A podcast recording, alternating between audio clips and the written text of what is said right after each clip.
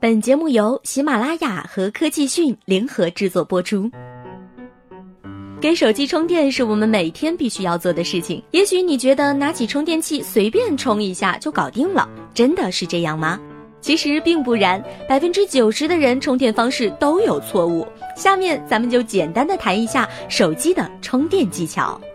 首先，充电插头要选用大牌的。如果使用 iPhone 的插头给 iPad 充电，你就会发现充电的速度不是一般的慢。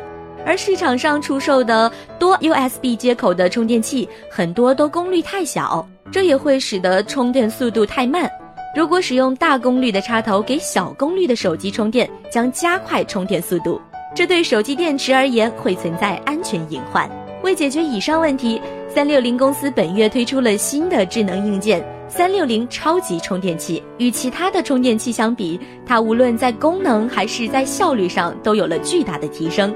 四个 USB 接口可以适配各种机型，内部配置智能芯片，可以分辨出每款接入产品的型号和额定功率，根据不同设备自动调整充电的电流。比如说，iPad 需要的电流是二点一安，iPhone 需要的呢，则是一点零安，这就跟原装的充电器一样。二充电线选对了吗？最好是使用原装充电线给设备充电，并且最好在几根长得很像的充电线上做好标记。特别是外出的时候，很多人使用充电宝充电，喜欢随便拿条短线就出门充电了。但是这样做的话，如果是大牌厂商的充电线，当然没有问题。但是如果是山寨的充电线，里面的铜线不仅容易折断，还可能存在风险。三、充电温度不宜过高或过低，在低温环境下，锂电池的低温保护机制会促使电池中不发生物质的化学反应，因而无法充电或是充电速度减慢；而在高温的环境下，则锂电池会不稳定，甚至会爆炸。四、不要频繁充电。有一种说法是，手机电池具有一个固定的充电次数。如果对于手机充电次数过多的话，这会加剧电池的老化。那么这种说法是错误的。锂电池啊，讲究少吃多餐，频繁的充电其实对电池是更有好处。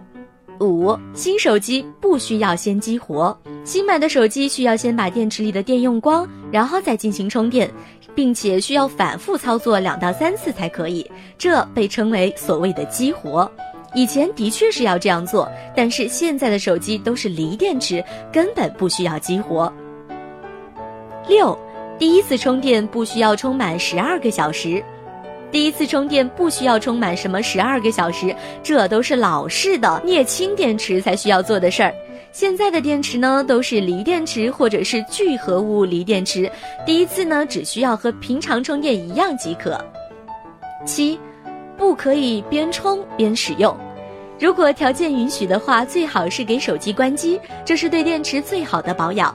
边充边用对电池伤害是最大的，这无异于边给电池打吊瓶边抽血，这也是造成手机电量显示不准的罪魁祸首。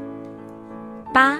过度充电，充满电之后不拔掉电源，这会使得电池一直保持在饱满电的状态。虽然不会爆炸，但是啊，会加快电池容量的损耗程度。很多人习惯晚上睡觉前充电，但是，一般如果用原装的充电器充电线，其实充满电就会自动待机。